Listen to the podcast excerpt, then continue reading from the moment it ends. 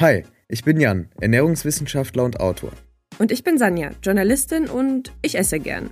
Du hörst Heißer Brei, der Podcast, der deine Ernährungsfragen beantwortet.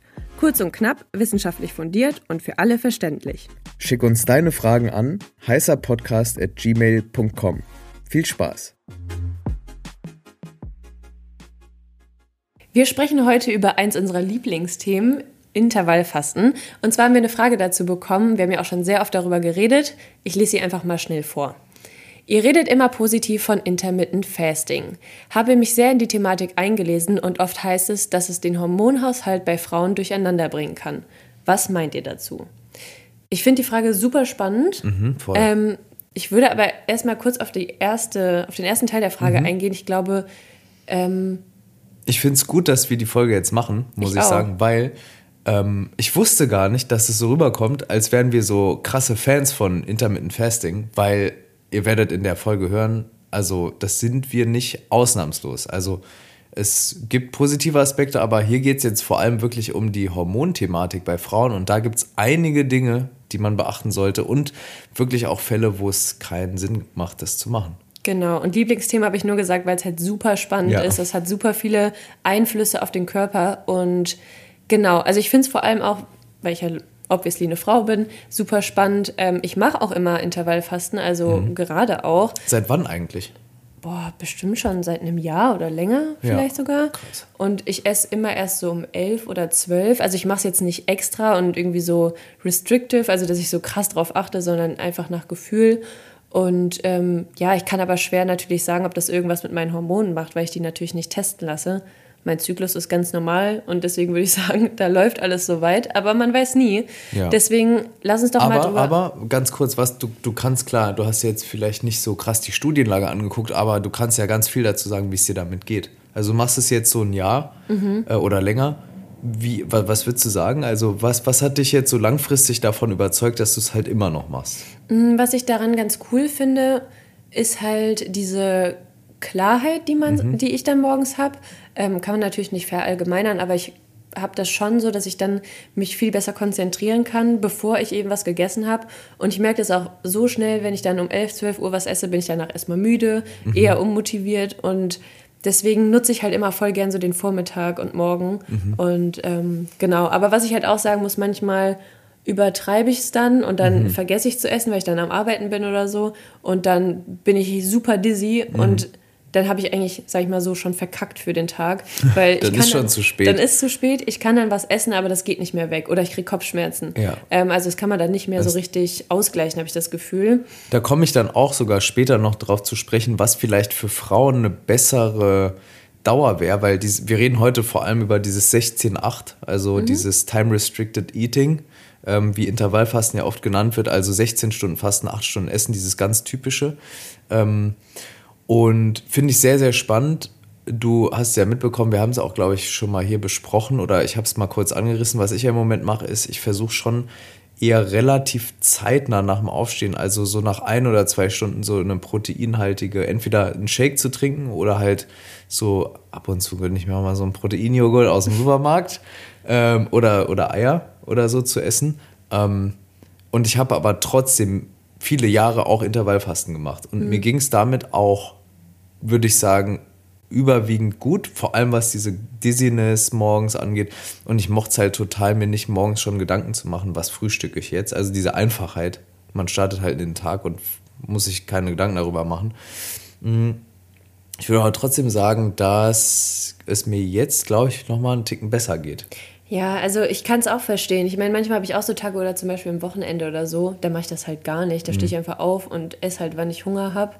Also, obwohl das mache ich eigentlich jeden Tag, aber da esse ich tendenziell früher, würde ich sagen. Mhm. Ähm, und ja, da geht es mir eigentlich auch. Dann, das Ding ist halt, wenn man nicht isst und dann geht man zum Beispiel los, also ich arbeite im Homeoffice, deswegen ist es mega easy für mich, aber ne, das muss auch irgendwie zum Lifestyle passen, weil wenn ich dann jetzt zum Beispiel, habe ich mal einen, einen Termin bei meinem Arzt oder meiner Ärztin, ich esse nicht, habe den Termin um 12, das dauert irgendwie länger und dann esse ich halt erst um 13, 14 Uhr, dann geht es mir halt mega schlecht. Ja, voll. Ne? Also man muss es auch so ein bisschen mit dem Lifestyle in Verbindung sehen, finde ich. Mhm. Aber genug über mich geredet. lass uns bitte unbedingt, bitte, bitte. lass uns bitte okay. jetzt, äh, nein, lass, lass uns doch einfach mal, die, Studien, die Studien anschauen ja. und äh, du hast da ja, sehe ich, einiges angesammelt. Was sagen denn die Studien zum Hormonsystem? Was hat ähm, Intervallfasten für einen Einfluss auf die Hormone bei Frauen? Genau, kurz äh, vorangestellt, ich habe mir jetzt speziell fünf Studien äh, angeschaut. Das sind, ähm, also beziehungsweise es sind vier Studien und ein Review, also eine Zusammenfassung von Studien und vier Einzeluntersuchungen aus den Jahren 2020 bis 2022, also schon sehr aktuell, ähm, mit dem Fokus wirklich auf Hormone Hormongesundheit und ähm, Frauengesundheit. Also Versuchs- äh, oder Probandinnen waren weiblich äh, in den allermeisten Fällen. Äh, bei den Reviews waren es ist eine gemischte Kohorte oder in den Studien, aber ähm, trotzdem habe ich mir dann vor allem die, die ähm, Hormongesundheit bei Frauen angeguckt. Fangen wir mal mit dem aktuellsten an, das fand ich ganz interessant. Review aus dem, zwei, äh, aus dem Jahr 2022. Wie immer sind auch alle Studien unten in, der Show, in den Show Notes verlinkt. Ähm, da war das erste Ergebnis, dass die Androgene, also das sind die männlichen Sexualhormone, so nennt man die, die kommen aber auch bei Frauen vor, also Testosteron und so weiter. Es sind, sind auch bei Frauen vorhanden, prozentual oder im Verhältnis gesehen sogar teilweise höher als bei Männern. Ähm, und die könnten laut diesem Review positiv beeinflusst werden. Was heißt das? Also man könnte jetzt ableiten für Frauen, ähm, dass Intermittent Fasting, also Time Restricted Eating, 18 Stunden, 16 ähm, Stunden Fasten, 8 Stunden Essen, als ein Instrument zur Behandlung des Hyperandrogenismus, also zu viel Androgene, zu viele Sexualhormone bei Frauen sein könnte was halt oft auftritt bei PCOS, also beim polyzystischen Ovarialsyndrom. Wow, du hast das echt gut ausgesprochen. Ich struggle damit immer. Wir hatten das komischerweise in der Uni relativ oft, weil, ähm, weil es halt damals oder halt jetzt auch noch ähm, relativ viele Untersuchungen gibt zu dem Thema Ernährung und Nährstoffe und Einfluss auf quasi PCOS. Mhm. Ähm, genau, und das ist halt eine häufige hormonelle Störung bei jungen Frauen meistens oder Frauen im gebärfähigen Alter. Ähm, ich weiß nicht genau, wie viele es betrifft, aber es betrifft einige junge Frauen. Ja. Ähm, nur, ähm, und, die, und das sagen auch die AutorInnen des Reviews, ähm, es gibt sehr limitierende Daten dazu nur. Also generell zu dem Thema Intervallfasten und Frauengesundheit bzw. Hormongesundheit gibt es nur begrenzt Daten. Ähm, noch ein anderer Aspekt, den ich wichtig finde, wenn wir darüber reden, ist, dass die meisten Studien wirklich mit dem Ziel gemacht werden beim Intervallfasten, wenn es um Abnehmen geht. Also die viele, viele ProbandInnen ähm, sind adipös oder übergewichtig und es geht dann wirklich bei den Studien darum, ist Intervallfasten eine effektive ähm, Diät. Diät. Mhm. Ja. Aber trotzdem, es, es gibt dann auch teilweise, es ist, meistens werden ja Studien so gemacht, du hast halt einen Proband in den Pool und dann untersucht man die, nimmt da viele Parameter und dann entstehen, entstehen aus quasi einer Untersuchung sozusagen mehrere Veröffentlichungen. Mhm. Ähm, und so auch eine im Jahr 2022, also eine Studie. Und da kam raus, es gibt einen positiven Effekt auf das Herz-Kreislauf-System und den Stoffwechsel bei Frauen, aber mit Übergewicht und Adipositas.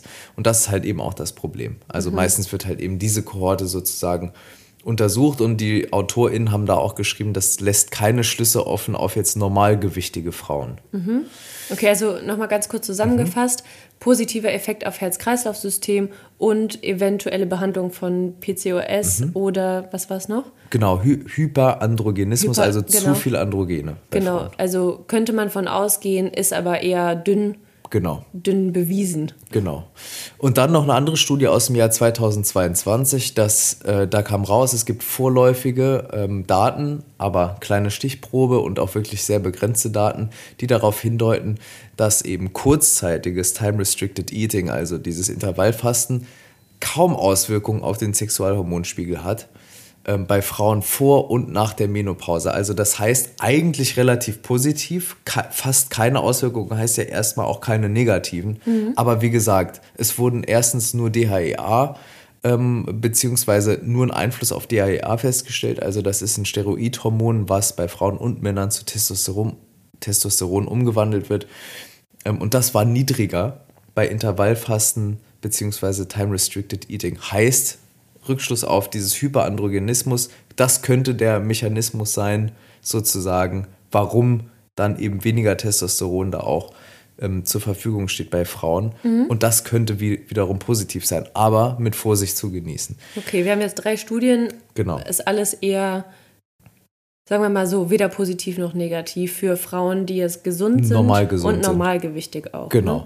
Dann eine Studie aus dem Jahr 2021, da haben 15 Frauen im Alter von 18 bis 31 Jahren die, die Studie beendet. Die haben alle PCOS. Also es, hier ist wirklich, geht es um PCOS. Ähm, warum? Naja, weil das halt eben eine, ein Krankheitsbild ist, wo es wirklich darum geht, Hormone zu untersuchen. Deshalb dann auch PCOS. Und da hat man gesehen, die, eine, eine klare Verbesserung, also eine statistisch signifikante Verbesserung auch der Hormonwerte bei Frauen mit PCOS. Ähm, vor allem beim Gesamttestosteron und beim sexualhormonbindenden Globulin, ähm, SHBG abgekürzt. Das heißt, auch hier potenziell positiv das Intervallfasten für Frauen mit PCOS und insgesamt wurde eine Verbesserung festgestellt der Insulinresistenz und Entzündungswerte im Körper dieser Frauen. Also Insulinresistenz ist so ein Marker für Diabetes Typ 2 ähm, und die Prävention davon und eben Entzündungswerte will man sowieso niedrig haben im Körper. Aber mhm. auch hier Disclaimer, 15 Frauen, ja, das ist die Stichprobe ähm, und PCOS. Wenige. Ja. Ne? Also wieder äh, ein Krankheitsbild. Okay, jetzt hatten wir vier Studien. Mhm. Bin gespannt, was die nächste sagt, weil ich frage mich gerade, ähm, man hat ja schon das Gefühl, dass der Ruf von Intervallfasten eher so ist, dass es sich negativ auf, auf den Hormonhaushalt ja. von Frauen auswirkt. Genau. Deswegen Dazu bin ich gespannt, was jetzt kommt, weil bisher hatten wir immer eher, eher positiv, aber ja muss man vorsichtig sein, wer da untersucht wurde. Genau. Es bleibt eher positiv ähm, in den Studien, aber im Fazit würde ich da nochmal auf andere da Sachen. Auf da, da, kommen, nee, da kommen einfach nochmal andere Sachen zum Tragen. Ähm, und zwar, hier hat man, das meine ich, meinte ich eben, sich angeschaut, ähm, wie sieht es bei der Gewichtsabnahme, also bei der Diät aus. Es gab eine normale Diät mit drei Mahlzeiten ähm, und dann eben eine Intervallfastendiät. Ähm, und da war die, die Unter, also der Unterschied in der Gewichtsabnahme war bei Intervallfasten etwas besser oder etwas höher. Das heißt, sie haben leichter abgenommen, aber nur Minimal. etwas, genau.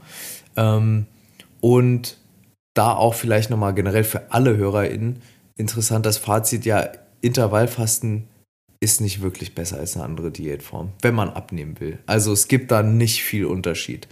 Ähm, Genau, das ist sozusagen die Studienlage relativ dünn, aber das ist das, was ich finden konnte. Okay, aber was ist jetzt das Fazit? Hast ja gerade schon mal so ein bisschen vorweggenommen. Wie gesund oder ungesund ist es jetzt für Frauen und vor allem für die Hormone? Weil woher kommt dann dieser schlechte Ruf auch? Genau, also erst war der Ruf ja super gut vom Intervallfasten, so durchweg positiv, auch in den Medien. Und dann gab es immer wieder Berichte ja, von ähm, mir geht's nicht gut, meine Periode bleibt aus und so weiter und so fort. Und naja, also da gibt es halt verschiedene Hypothesen. Das eine kann natürlich sein, dass ähm, Intervallfasten dazu führt, dass man tendenziell zu wenig isst. Und da müssen vor allem Frauen aufpassen, die sowieso schon normal oder ja eher so im unteren Normalgewicht liegen und dann auch noch sportlich aktiv sind ähm, und im gebärfähigen Alter müssen dann natürlich aufpassen, dass sie nicht durch das Intervallfasten, also dadurch, dass du da nur noch acht Stunden zum Essen hast, sozusagen am Tag, einfach zu wenig essen, weil ja das Zeitfenster einfach so knapp ist. Ne? Mhm. Weil zum, zum Beispiel, was für mich ein Riesenvorteil war, ich habe halt eher ein Problem damit, wie soll ich sagen, weniger zu essen. Also ich esse von Natur aus, wenn ich eine Mahlzeit esse, eher viel und bei mir geht es eher darum, quasi, ging es damals eher darum, das Zeitfenster deshalb kleiner zu machen, damit ich halt nicht jeden Tag 1000 Tag. Kalorien im Überschuss bin. Und das ja. hat bei mir sehr gut funktioniert. Dann gibt es aber auch das Gegenteil davon. Ja, ja ich würde sagen, das ist bei mir ungefähr so. Also ich muss schon darauf achten, dass ich auch genug esse. Genau. Und genau, weil kann ich schon verstehen, dass wenn das Zeitfenster dann so knapp ist und wenn man wirklich halt krass darauf achtet, auch, das mache ich jetzt zum Beispiel nicht, ähm, ja, dann ist es schon, dann kann es schon sein, dass man einfach generell zu wenig isst am Tag. Ne? Absolut. Und ähm, das andere ist halt eben die Studienlage, wir haben es gesehen, ist relativ dünn ja. zu dem Thema. Das heißt, es gibt bestimmt noch ganz viele Gründe, warum es Frauen nicht, also warum es viele Frauen gibt, die berichten, dass es ihnen nicht so gut geht mit Intervallfasten, die halt einfach noch nicht erforscht sind.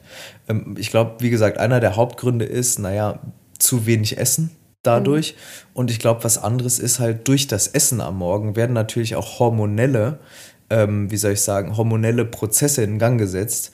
Sei es durch Insulin, was ein Hormon ist am mhm. Morgen, aber auch Proteinbiosynthese, also auch Dinge, die dann indirekt mit dem Hormonsystem zusammenhängen, weil es gibt ja auch äh, Hormone, die auf Proteinen basieren.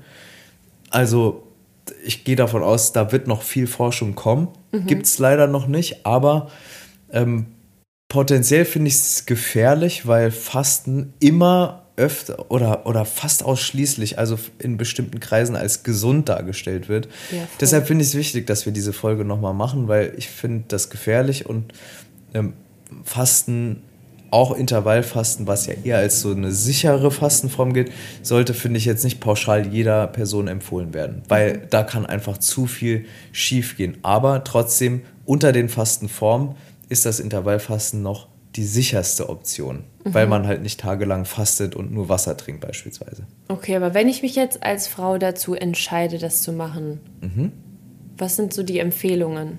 Genau, also wenn man das als Frau machen will, dann vor allem, wenn man abnehmen möchte und diagnostiziert zum Beispiel Adipositas hat, dann kann wirklich das Time Restricted Eating, Intervallfasten nach dem 16 zu 8 Prinzip eine gute Option sein, auch für Frauen im gebärfähigen Alter.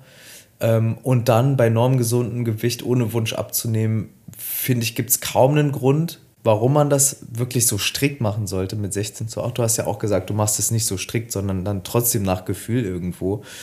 Und da finde ich es auch wichtig, nochmal zu sagen, wenn man halt morgens die ersten zwei Stunden keinen Hunger hat, ja, dann muss man sich auch nichts reinzwängen. Ja. Das wird schon einen Grund haben. Nur man sollte dann halt, wenn man das macht, nicht an diesen 16 Stunden Fastenfenster festhalten, wie ja. so eine verrückte Person, äh, nur weil man es irgendwo gelesen hat, sondern naja, also einfach ähm, nach Gefühl intuitiv. Und ansonsten halt, wenn man Intervallfast nicht machen will, trotzdem morgens geistig fit sein will, dann halt Tageslicht nach dem Aufstehen. Vielleicht die ersten Stunden, zwei Stunden nichts essen, nicht mit dem Koffein übertreiben. Die erste Mahlzeit eher Protein betont, weniger Carbs. Das sind so Sachen, die helfen dann trotzdem auch fokussiert in den Tag zu starten. Genau. Okay, dann würde ich sagen, ich mache mir jetzt auf jeden Fall mal Gedanken, ob das noch so die richtige, die richtige Wahl ist. Ähm, Finde ich auf jeden Fall super interessant. Ähm, genau, wenn ihr dazu noch Fragen habt, schreibt uns doch einfach gerne eine E-Mail oder hier bei Spotify einfach in dem Fragekästchen. Dann versuchen wir darauf zu antworten. Und, und wir können nochmal so ein Update in ein paar Monaten machen und dann gucken, wie, wie du es nochmal, wie genau. du es machst. genau. Und was ich nicht vergessen wollte oder was ihr nicht vergessen solltet, bewertet den Podcast und abonniert den Podcast. Genau. Ähm, Genau, dann kriegt ihr auch immer alle neuen Ernährungsnews mit. Bis nächste Woche.